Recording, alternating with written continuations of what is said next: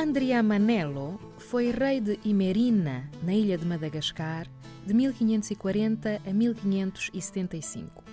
É considerado o fundador deste reino e da dinastia que acabou por dominar toda a ilha no século XIX. Andrea Manello ficou também na história como monarca que instituiu vários rituais na sociedade imerina e por ter introduzido inovações técnicas, tais como o uso da piroga e do ferro.